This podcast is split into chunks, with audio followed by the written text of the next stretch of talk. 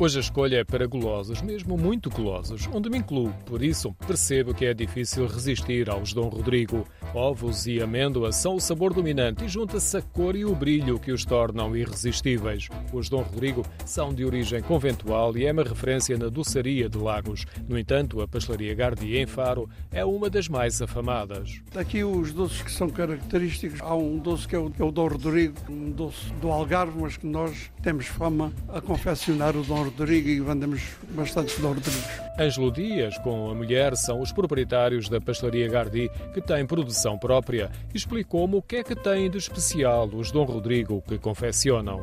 O Dom Rodrigo é um bolo muito especial. É confeccionado com fios de ovos e depois com o que nós chamamos ovos duros, que são os ovos moles e que levam depois a mistura de amêndoa branca moída e aquilo fica uns ovos moles mais duros. Os fios de ovos embrulham numa bolinha os ovos com amêndoa e depois nós tostamos um a um com açúcar. Depois levam um bocadinho de canela.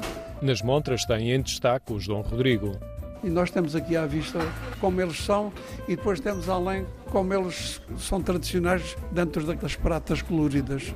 Esse é o bolo mais tradicional que nós fazemos aqui em casa.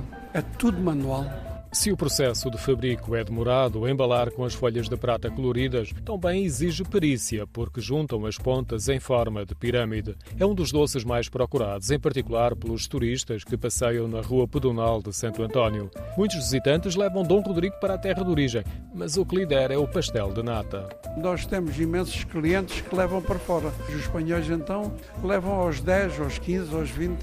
Um dia destes regressamos à pastelaria Gardi para uma visita mais demorada, porque é uma das mais antigas de Faro e, além da confecção, tem um teto fantástico em tijolo com 300 a 400 anos de idade.